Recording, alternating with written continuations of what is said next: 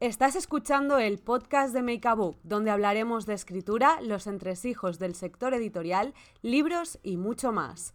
Con Alena Pons, Andrea Izquierdo y Laia Soler.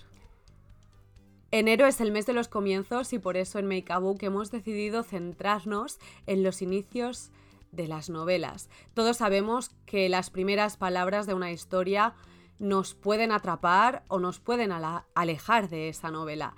Y si os interesa este tema, podéis encontrar un poco pues nuestros, con, nuestros consejos, tanto aquellas cosas que hay que evitar como las cosas que hay que potenciar y algunos de nuestros inicios favoritos lo podéis ver en nuestras redes, pero hoy en este episodio os queremos hablar de nuestros inicios de nuestras novelas. Queremos hablaros tanto de aquellos que nos gustan más, pero también de aquellos que nos gustan, bueno, pues no tanto. Tenéis. ¿Vosotras cómo vivís esto de los inicios? ¿Le dais muchísimas vueltas? Normalmente para mí suele ser una cosa de que, que, sale como muy natural. La verdad es que he tenido suerte en general. Eh, las últimas novelas me ha salido bastante natural. Sí que es verdad que eh, como yo no tengo tantos libros eh, publicados como vosotras, he estado buscando en otros proyectos y tal, y, he encontrado algunas bastante desastrosas, como una de un proyecto que no voy a decir el nombre, que es como un poco más middle grade, que es en plan... Em, le dio un golpe al despertador para parar el estridente sonido. Yo ahí diría que es uno de. Uno de nuestros consejos y aprendizajes de, por favor, no empecemos la novela con una persona que se despierta, a no ser que se despierte en un sitio muy raro o sea el microcuento de cuando se despertó el dinosaurio aún seguía ahí. Sí, sí, es que además justamente, Laia, ¿te acuerdas que el otro día lo comentábamos tú y yo? Que muchas veces, eh, incluso inconscientemente, cuando empezamos a escribir, cuando somos jóvenes y tal, no sé por qué, mm. empezamos así, o sea, ¿de dónde sale eso? Pero el caso es que eh, si todas estas novelas que empiezan con que te despierta el sol entrando por la ventana, yo creo que ya llega un momento que es como, por favor, dame otro comienzo, a no ser que, como digáis, es el sol del infierno porque te acaban de mandar ahí por, yo qué sé, haber atropellado a una abuelita. Y la otra cara de esto, que yo lo he visto tantas veces en novelas de fantasía y es, no, por favor, en plan, era una noche oscura y no sé qué. El viento soplaba. Las noches oscuras, el viento que perdón, Es que tengo algo que decir. Vale. El sonido del viento y la lluvia se percibía lejano tras aquellos gruesos y viejos muros. Así empiezan los días que nos separan y me quiero tirar por la ventana cada vez que lo leo, así que voy a alejar este libro porque con este libro yo aprendí a la tía. No me seas basic. No hablemos de despertadores ni hablemos del tiempo. Exacto. Y no le cargues a, no lo cargues todo con cuatro adjetivos, que no hace falta. Oye, pues bueno, es que hablando de esto, hablando de empezar con oscuridades, noches y tal, os voy a leer el principio de Helen 1. que en mi mente era muy brillante. O sea, en mi mente era muy brillante la idea de empezar así, porque era como muy visual, ¿vale? Y es. La luna llena intentaba competir con la luz que irradiaba Manhattan y como siempre perdía. ¡Oh! Pero está bien. Pero Para mí era muy cinematográfico, pero creo que no logré, no logré transmitirlo. No, pero está bien. A ver, yo por ejemplo, así como un poco más básico, tengo el de Royalty Witches 1, que es, a pesar de la altura a la que estaba volando, Kibibi notó que el aire era cálido. Pero bueno, o sea, tiene la cosa de que, vale, a ti está volando, o sea, vale. Pero ya te haces preguntas. Está volando. de ahí también sacamos una Pero sigue siendo. Ya, pero lo del aire es en plan, sobra. Pero bueno. Sí, pero un, buen inicio al final también tiene que hacer que te, que te hagas preguntas y que quieras seguir leyendo. Y ese inicio, a mí lo que me transmite es, ok, ¿por dónde está, volando? ¿Por qué está volando? ¿Por dónde está volando? Y además. ¿En qué está volando? ¡Qué guay es el nombre de Kibibi!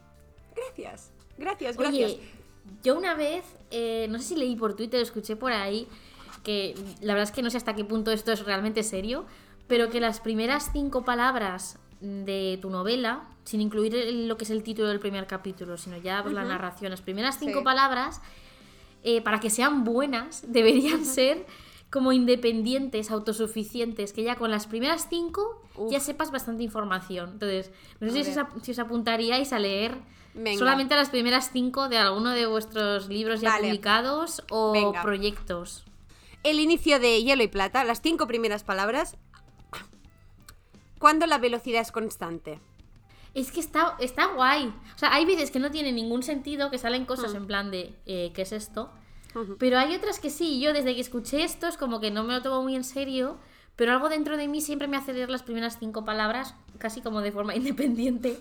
Por ejemplo, eh, yo en el, en el primer libro que publiqué, Otoño en Londres, eh, lo que hice fue también poner como una frase súper cortita, Ajá. que es, no debería estar aquí. Son cuatro. Nice, La siguiente nice. es, son. Son, las 9 y 10 de la Sí, sí, mañana. sí, sí, sí. Pero Pero ahí- está bien.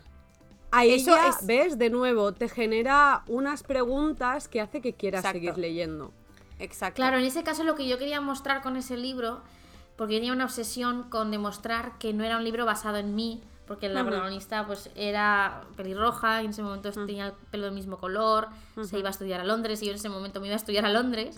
Entonces estaba como obsesionada y quería que desde el primer momento ya fuera un libro de contrastes, de no debería estar aquí porque ella está en un vuelo de camino a Londres y no quiere ir. Y yo pues al final me obsesioné tanto con que no hubiera leído Harry Potter, eh, todo como cosas así muy contrarias a lo que era el La porque- anti-Andrea. Lili es la anti-Andrea. Porque estaba como harta de que todo el mundo me preguntara, ¿pero está basado en ti? Y yo, no, no está basado en mí. Yo no acabo de creer del todo en lo de las. Bueno, no creo directamente en lo de las cinco palabras. Sí que creo en la primera frase o en el primer párrafo que te tiene que transmitir, pues lo que tú dices, de el vibe de, Sí, de la de la novela. Al final, Lai- hay inicios que Laia son más comparte algo. Laia, comparte Mira, lo de las cinco palabras, sinceramente, con el de tuyo después del invierno me cuadra perfectamente. Venga. Porque es su nombre era una isla. No es de mis Oh. favoritos. ¡Qué bonito! Bonito. Pero sigo con la estela de nosotros después de las 12, que por eso lo hice, porque empezaba nosotros después de las 12, Aurora. Su nombre pesaba como una corona de oro cuando era pequeña. Oh. Entonces quería seguir con el rollo de los, de los nombres. De los nombres. Y creo que al final también es encontrar un poco el vibe de cada novela, porque no quieres transmitir lo mismo, mm, no es igual de intensa una novela que otra, no es lo mismo una novela de fantasía que una novela de ciencia Sí, ficción, que una novela realista. O que un De vuestras o que- novelas, ¿cuáles son vuestros inicios favoritos? A ver, a mí uno que me gusta mucho es un poco cliché, pero uno que me gusta mucho es el de mi otra mitad porque es un, bueno, es el prólogo en realidad, ¿no? Pero lo escribí en un momento en el que yo estaba muy rayada y lo escribí Sí. sin más, sin ninguna pretensión de ser un prólogo de un libro ni nada. Y es, luego, luego le di muchas vueltas, lo cambié mucho para adaptarlo al libro, pero Sí. habla de las primeras veces. Y dice, una de las sensaciones más extrañas que el ser humano experimenta a lo largo de su vida es hacer algo por primera vez. Me vine un poco arriba aquí con la Andrea Claro. filosófica, luego el libro no Sí. es así, pero, pero sí hablaba de las primeras veces de, de muchas cosas, no cochinas, ¿eh? no me penséis mal. A mí me gusta, a ver, eh, sí, el, el el inicio de, de Hielo y Plata, bueno, o sea, el primer párrafo creo que es bastante, no sé, significativo de lo que es la novela y creo que dice bastante la prota, en fin. Cuando la velocidad es constante, no la percibes. La Tierra rota a 47 metros por segundo y orbita a 1783 kilómetros por minuto, pero no la notamos. Cada día pasan centenares de cosas que no alteran nuestra vida para nada. Sale el sol, las puertas se abren, la gente dice hola, las palomas invaden las plazas, los trenes van con un par de minutos de retraso. Pero de vez en cuando sucede algo. Algo a veces gigante, a veces minúsculo, que marca tu vida para siempre. La constante se detiene y te das cuenta de que no tienes un eje sobre el que girar.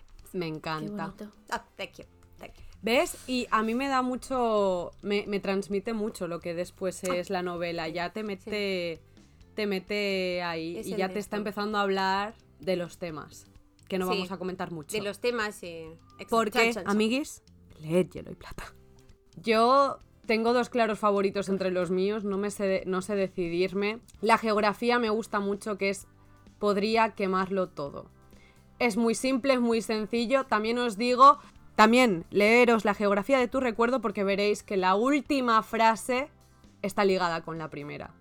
Y eso es algo que no había hecho nunca, pero que es como que cuadra mucho y me gusta mucho porque al final es, podría quemarlo todo. ¿Por qué, tía, por qué quieres quemar cosas? ¿Pero lo vas a hacer? ¿Quién eres? ¿Dónde Sí. estás? ¿Vas a quemar un bebé o vas a quemar mm, un matorral. Chan chan, sí. E- esa frase también dice que va a ser una novela intensita. En cambio, hay otra que es que yo creo que están ahí a la par, que es la de Heima, que es ver la vida en blanco y negro no es divertido. Que esa es la única primera frase que me ha salido como esto es. A mí me encanta esta. Yo creo que hay, Sí. que hay momentos mágicos y que a veces cuando tienes, cuando te sale la primera frase que sabes que es esa, eh, sí que te sale de manera más natural. O sea, por ejemplo, sí que soy consciente de que el primer párrafo de Hielo y Plata surgió en un momento y desde que lo inicié en 2017 hasta que terminé la novela en 2020, em, siguió igual. No, 2019, fin- fin- en 2019 no lo toqué. Toqué todo el resto del libro, pero eso no lo toqué. En cambio, Royalty Witches, por ejemplo, sí que le he dado muchas más vueltas y no estoy tan... Yo creo que es una de esas cosas como un poco mágicas, como el título, que cuando sabes lo que es el título, ¿sabes? Cuando lo sabes, lo sabes. Cuando lo sabes, lo sabes. Esto es como la gente. Cuando lo sabes, lo sabes. Y con esa gran frase, que también podría ser el inicio de alguno de nuestros libros, si algún día escribimos algo a seis manos, más las patas de nuestros gatos y de tu loro, Alena, le pondremos esa primera frase. Con esto nos despedimos, os agradecemos que nos hayáis estado escuchando hasta aquí. Como siempre, vais a tener el post de este episodio en nuestras redes y nos escuchamos pues próximamente. Un abrazo muy fuerte y hasta pronto.